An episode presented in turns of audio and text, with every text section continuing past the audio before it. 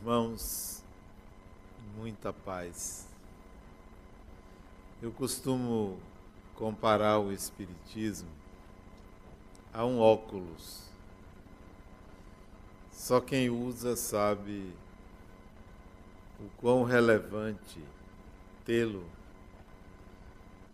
porque restaura a visão, dá um foco e torna a realidade mais nítida.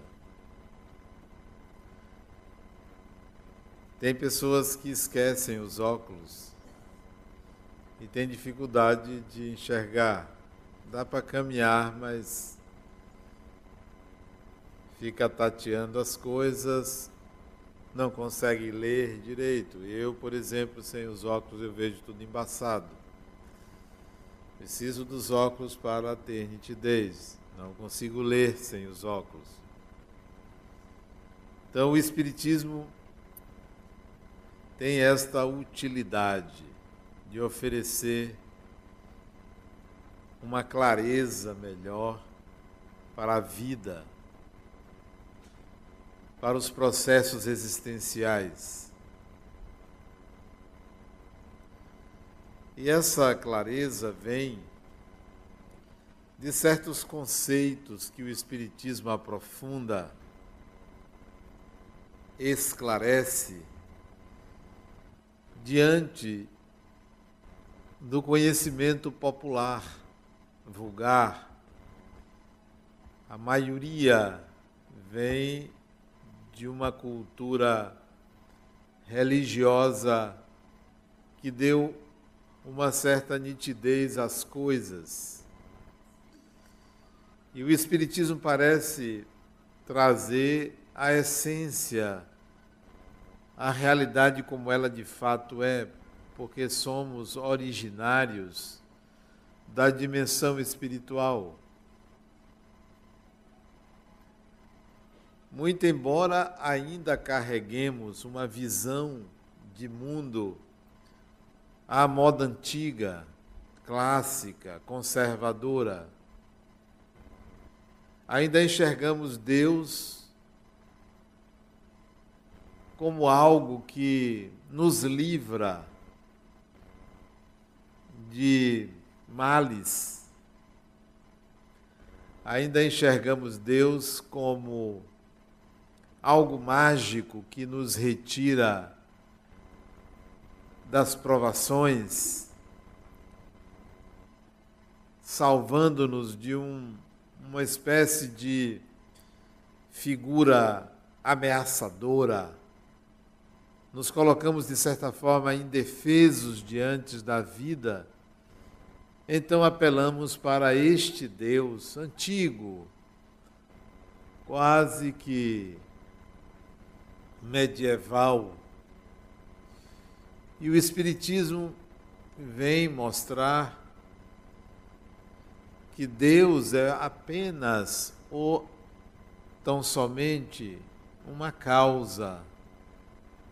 E dizer que é uma causa não esclarece exatamente o que é, apenas coloca como algo que dá origem a. Deus é algo que deu origem ao que existe. Mas nós ainda nos relacionamos com Deus como os antigos faziam. Somos criaturas indefesas e medrosas que precisamos de um elemento que nos cerque de cuidados. Apelamos para este Deus desesperadamente diante da doença, diante das perdas, em face dos desafios, nos viciando como criaturas extremamente frágeis e indefesas. E o Espiritismo vem colocando que esses desafios, essas contingências aversivas da vida, são oportunidades de crescimento e desenvolvimento da personalidade. recorremos a Deus numa espécie de fuga. E se o pedido for atendido, ou se magicamente você resolver aquela situação depois de um pedido a Deus, isso é que vai lhe fragilizar mais ainda. Porque você vai acreditar que você não precisa se sacrificar para aprender ou se esforçar para ultrapassar os obstáculos. Você passa a acreditar que tem uma força mágica que resolve para você, basta que você tenha fé. O Espiritismo vem mostrar que não é bem assim que você deve ter fé, mas que você deve construir em você a capacidade de superação, as habilidades necessárias para viver no mundo, para estar no mundo e aprender. Então, essa claridade, essa clareza, é uma espécie de atualização da evolução do espírito. Mas nós vamos encontrar pessoas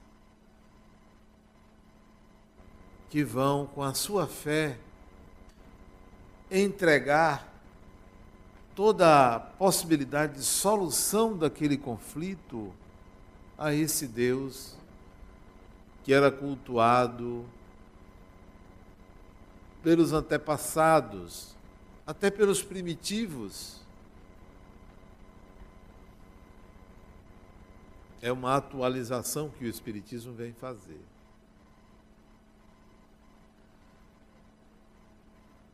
Ainda existem pessoas que lidam com o espiritual como algo sobrenatural. Sobrenatural. Chamam os espíritos de almas, ou de defuntos, ou de mortos.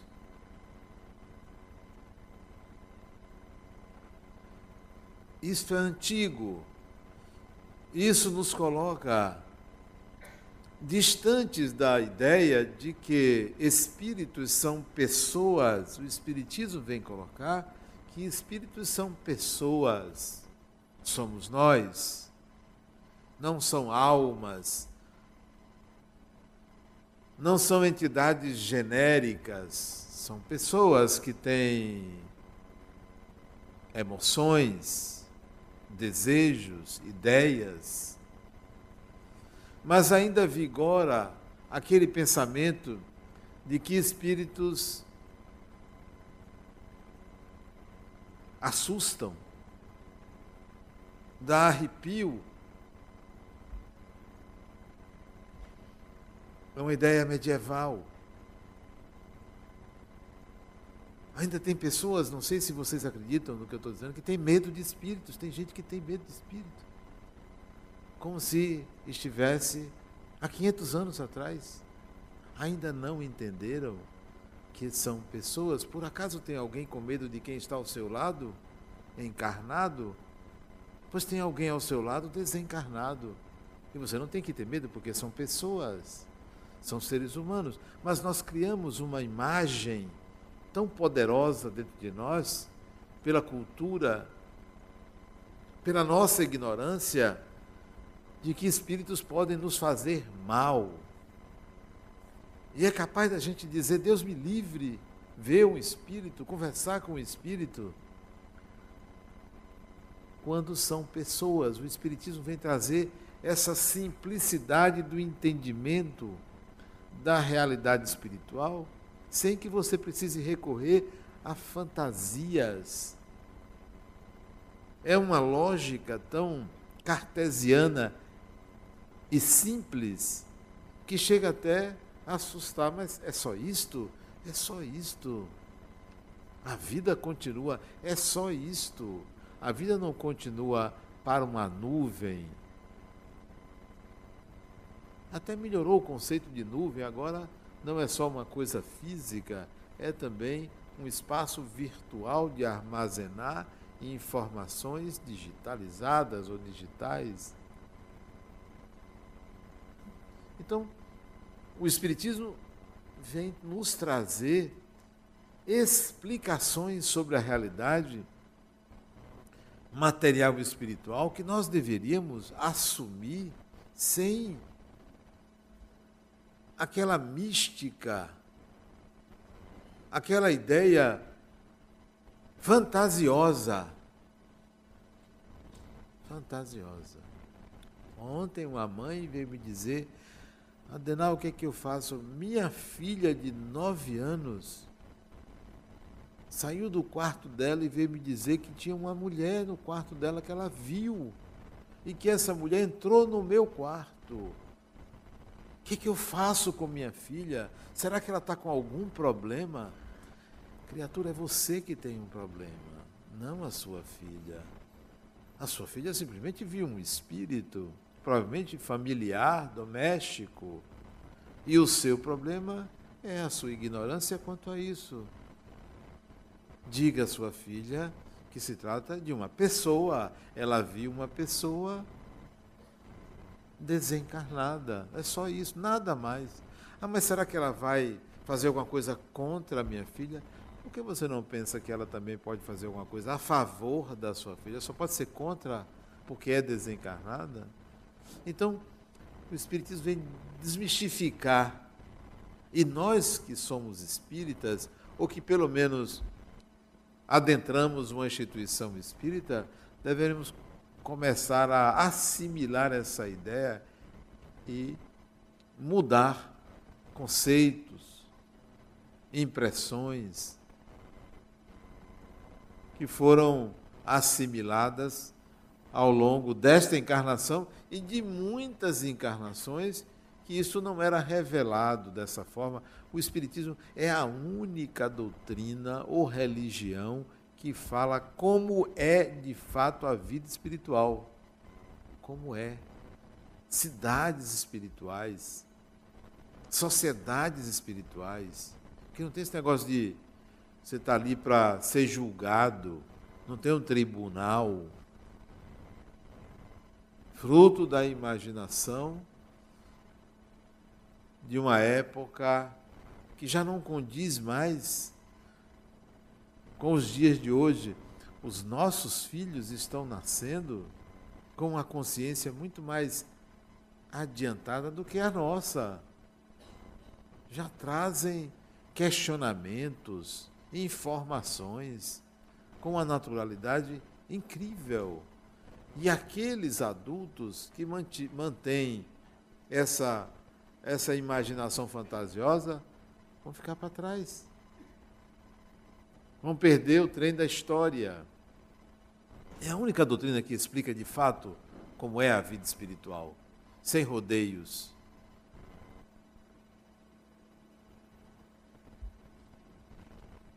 A clareza com que isto é informado vem da realidade dos fatos. Não é porque está escrito num livro todo ser humano tem intuitivamente a ideia da continuidade da vida após a morte. Todo ser humano.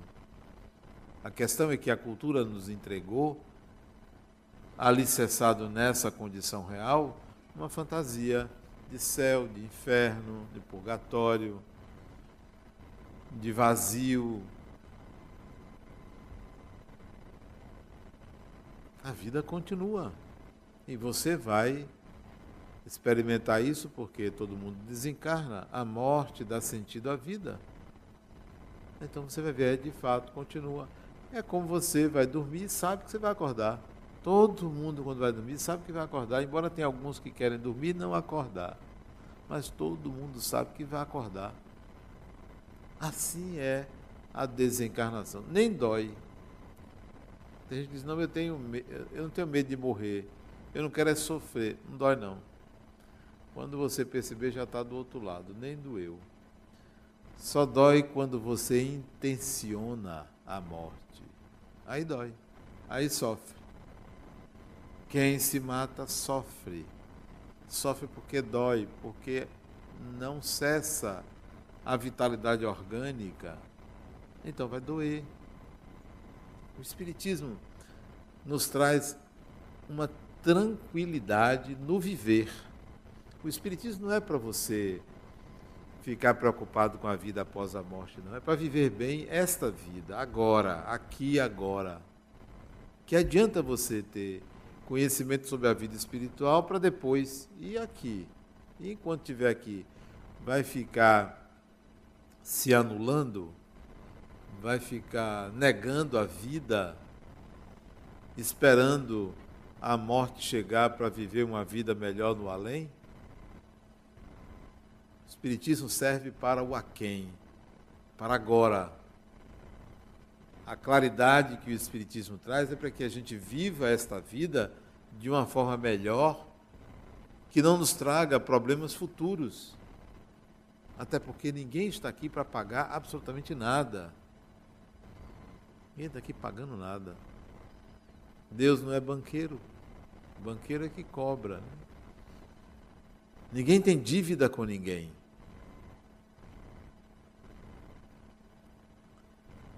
Os processos reencarnatórios são processos educativos. Nós estamos aqui nos educando, isto é, aprendendo, sempre aprendendo.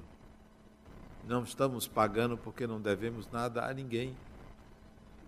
Ninguém deve nada a ninguém. Deus não pune ninguém.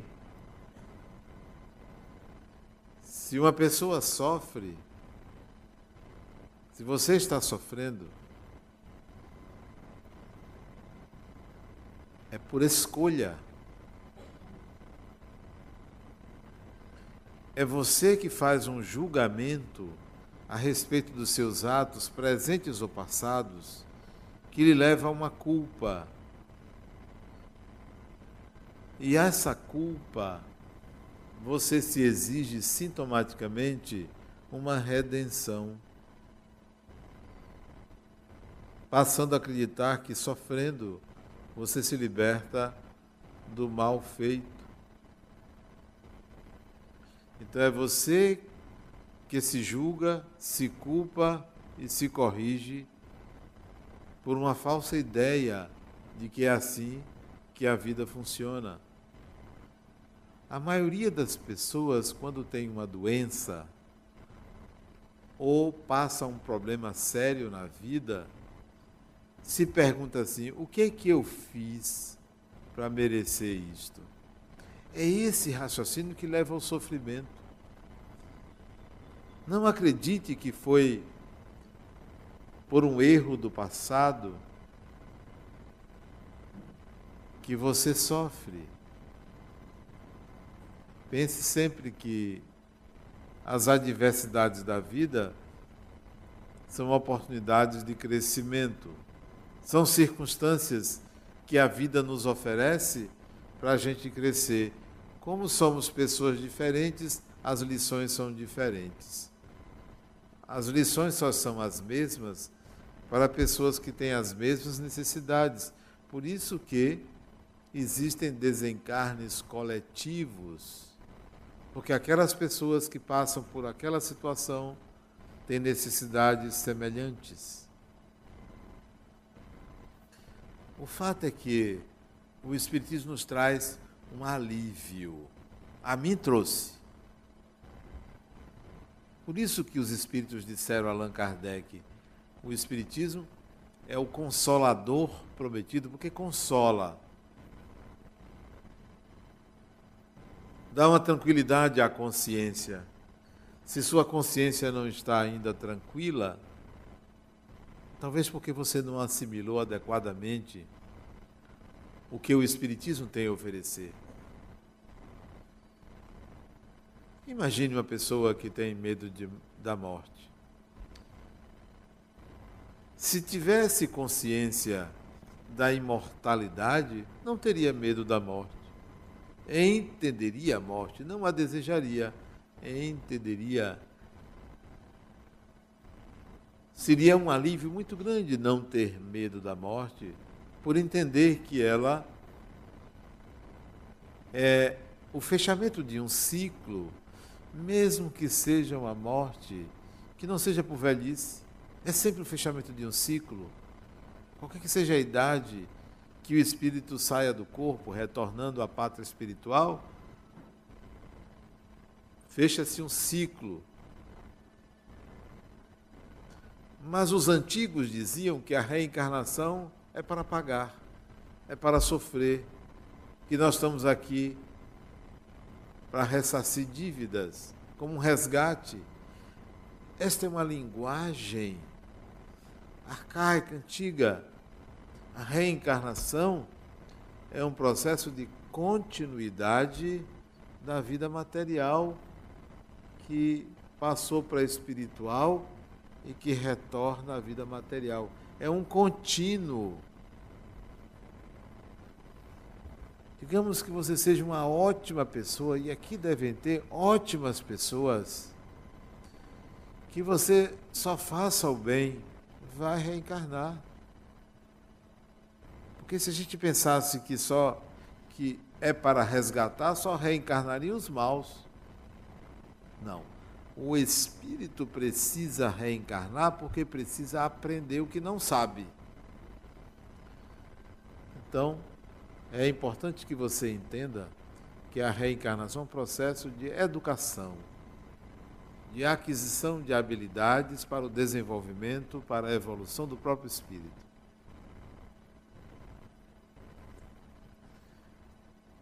Interessante que a gente se pergunta por que, que esquecemos do passado?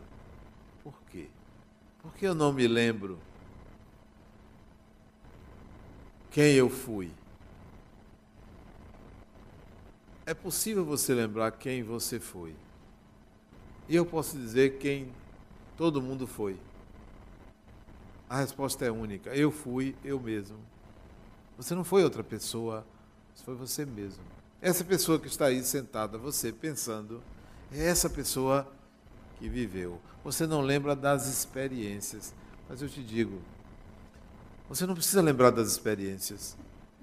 Porque quem vive lembrando do passado e ficando preso ao passado não evolui. O mais importante é que o que você aprendeu nas experiências que você teve está, está com você. Você não perde. Da mesma forma que um adulto não precisa estar lembrando as experiências da infância. Alguém aqui precisa estar lembrando o que fez entre um ano e dois anos de idade? Não precisa. Tudo que você viveu ali, você já incorporou a você. Aprendeu a andar, aprendeu a falar. Você precisa estar lembrando como foi. O fato é que você já adquiriu essa habilidade. Então você não precisa se lembrar do que você fez nas vidas passadas. O mais importante é que tudo que você fez está hoje com você e torna você a pessoa que você é.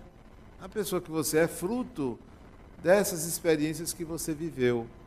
Agora, se você gostaria de saber aonde você viveu, que nome você tinha, é, com quem você viveu, eu dou um conselho muito simples. Use a imaginação, porque isso não tem valor nenhum. Pode pensar, pode pensar que você foi um rei, uma rainha. Não sei se é muita vantagem, não.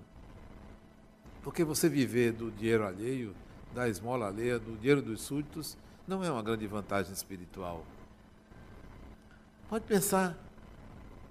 Qualquer tipo de identidade, qualquer país, isso não vai lhe levar absolutamente a lugar nenhum, porque o Espiritismo vem colocar: nós reencarnamos para evoluir. O que você é hoje é melhor do que o que você foi no passado. Se ruim hoje, pior no passado. Se bom hoje, não era tão bom no passado. Por quê? Porque a gente vai sempre evoluindo, estamos sempre melhorando. Nesse retorno, você aprende com as novas experiências, contracenando com novas pessoas. Ainda bem que a gente não vem sempre do lado da mesma pessoa, porque não tem quem aguente. Mesma pessoa, você com o mesmo irmão, com a mesma irmã, toda vez, com o mesmo pai, a mesma mãe, casado com a mesma pessoa, não aguenta. Então, ainda bem que nós vivemos diferentes experiências. Não que não possamos reencarnar ao lado da mesma pessoa, mas chega um tempo que é preciso separar. Tem que escolher, experimentar outros ares, né? Para continuar crescendo. Dois iguais não crescem. Opostos é que crescem. Duas pessoas iguais, gostando da mesma coisa, já pensou? Ah, quer ver um, alguma sintonia, mas não precisa ser igual. O processo é um processo de evolução. O Espiritismo esclarece isso. E retornamos também, muitos de nós,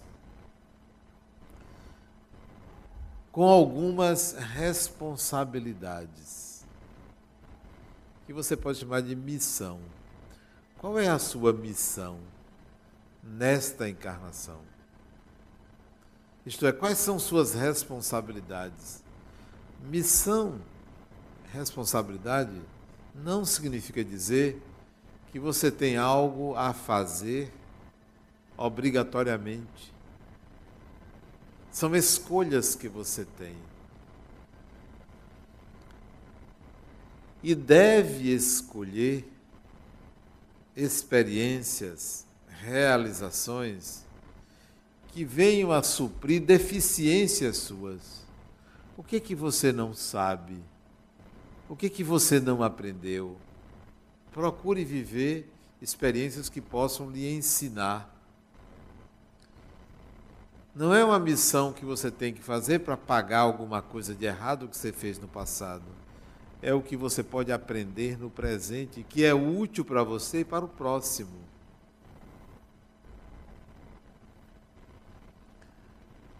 Muita coisa nós podemos fazer. E a melhor coisa que nós podemos fazer para a nossa evolução é o processo de autotransformação. Além disso, realizar algo em favor da sociedade que a gente vive, porque não é um processo egoísta. Eu vou me melhorar e vou deixar a sociedade como ela está é dever nosso dar à sociedade o que nós retiramos dela. Tudo que você aprendeu, você retirou da sociedade. Então, devolva à sociedade algo melhor. Faça por você e faça pela sociedade. Dê a sua cota de melhoria à sociedade. Então, a sua missão é realizar esse processo de autotransformação, de melhoria contínua da personalidade, de aquisição de habilidades e dar uma cota dessa, dessas habilidades para a vida social. Nessa intenção de autotransformar-se, é preciso você saber quem você é, porque a gente só transforma para algo diferente. Portanto, você tem que saber quem você é. Quem é você?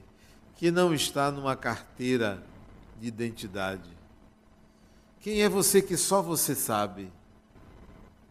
Que só você tem ideia? Uma coisa é o que você diz às pessoas que você é, nome, endereço, gênero, filiação, preferências, gostos, manias. Outra coisa é como você pensa. São suas tendências. E é preciso, para se transformar, saber quem você é. Não mentir para si mesmo. Você pode enganar os outros, mas você não pode enganar a si mesmo. Você não pode viver da imagem que você tem publicamente. Você não pode achar que você é o que você mostra às pessoas. Você não pode achar que você é o que os outros pensam de você. Você é quem você é e só você sabe quem você é. Eu aqui dirijo essa instituição. Sou palestrante sou psicólogo. Mas isso são representações. Não é quem eu sou, isso é o que faço. Quem eu sou, só eu sei. E que eu não posso negar-me. Eu não posso me negar quem eu sou. Então, quem é você? A pergunta. Será que você é o que os seus pais quiseram que você fosse? Será que você é o que a sociedade quer que você seja? Será que você é aquilo que você gostaria de ser? E acredita que é os seus sonhos? Quem é você que só você sabe? Você e Deus. Quem é?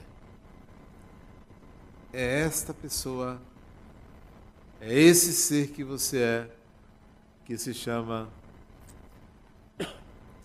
designação pessoal.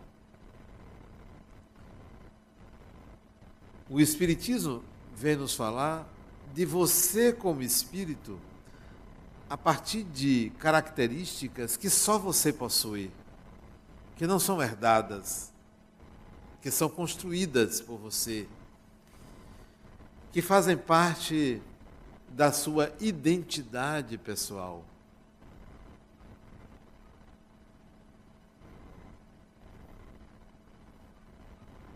É esse ser que você é que reencarna, que volta, que dá continuidade.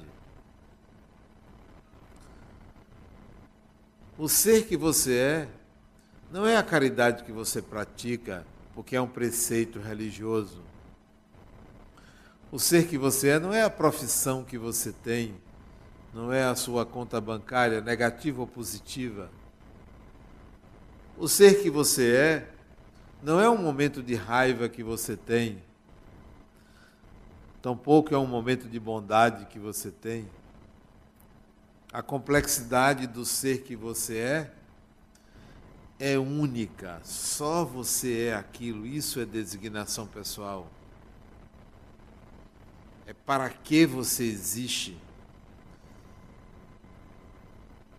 São características inigualáveis, incomparáveis, que não está em outra pessoa. Qual é a importância da designação pessoal? É um processo, a descoberta da sua designação pessoal é um processo que aproxima você de Deus. Porque você descobre para que Deus lhe fez, não porque, para quê.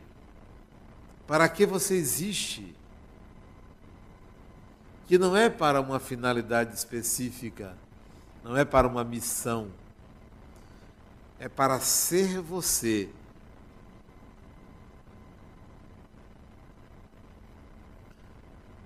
A designação pessoal coloca você em contato com aquilo que existe de mais profundo na personalidade humana, que é a marca de Deus. Todos nós temos na intimidade do nosso ser uma marca, uma espécie de código de barras. Só que não é aquele que é coletivo, é um pessoal, é só seu, é só você. É uma joia rara, é uma preciosidade, razão pela qual não existe ninguém igual a ninguém. Nós temos direitos e deveres iguais, mas somos seres diferenciados uns dos outros. E é a descoberta desse ser diferente que você é, que está a marca de Deus, que está a sua designação pessoal. É um estar no mundo, é um ser no mundo que faz a diferença do mundo. Todas as vezes que você se comporta como todo mundo se comporta, você não é você. Você está fazendo uma concessão. Você está concedendo uma adaptação social. Você não é aquilo que todo mundo é, porque o que você é é extremamente individual. Não é uma característica física, é uma característica espiritual. Não é algo que está visível aos outros. a você será perceptível na medida em que você avançar no seu processo de autotransformação. Uma vez um amigo meu, muitos anos atrás, ele até nasceu no mesmo dia que eu nasci, ele, eu o conheci em 1976.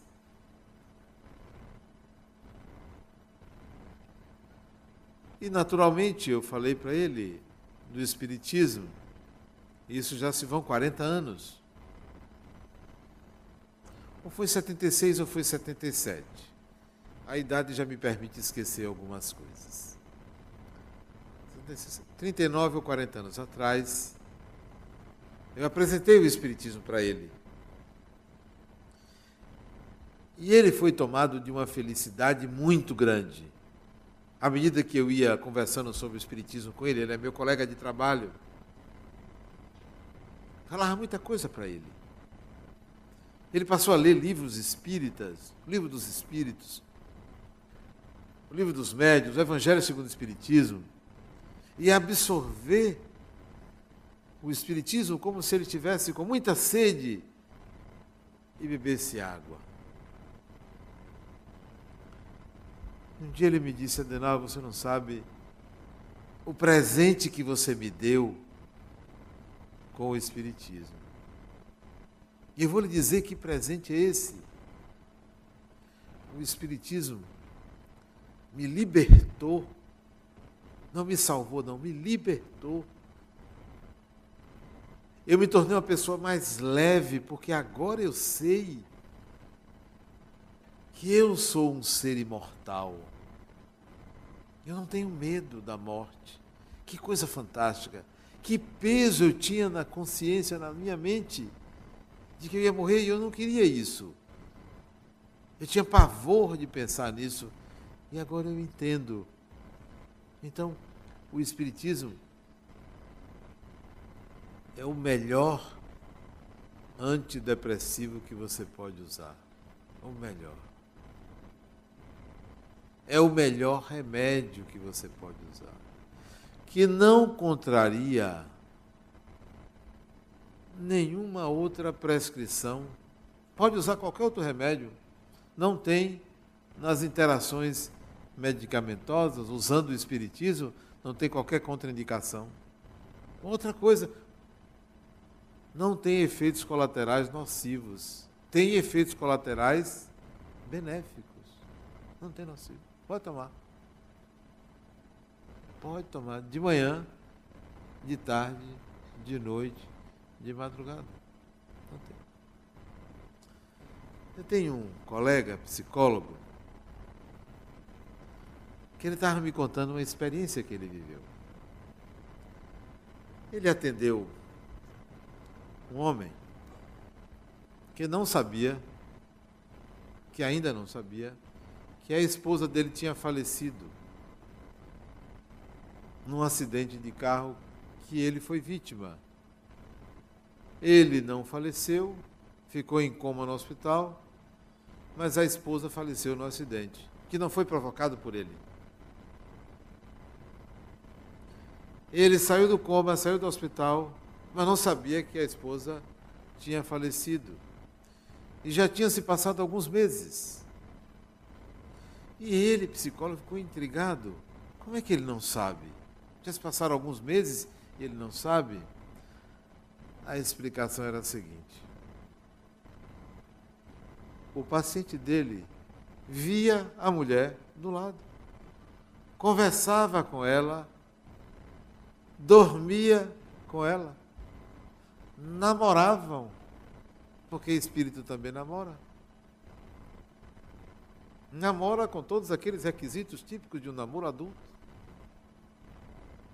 Então estava explicado por que ele não sabia, porque ele convivia com a esposa dele, desencarnada. Para ele, ela estava encarnada.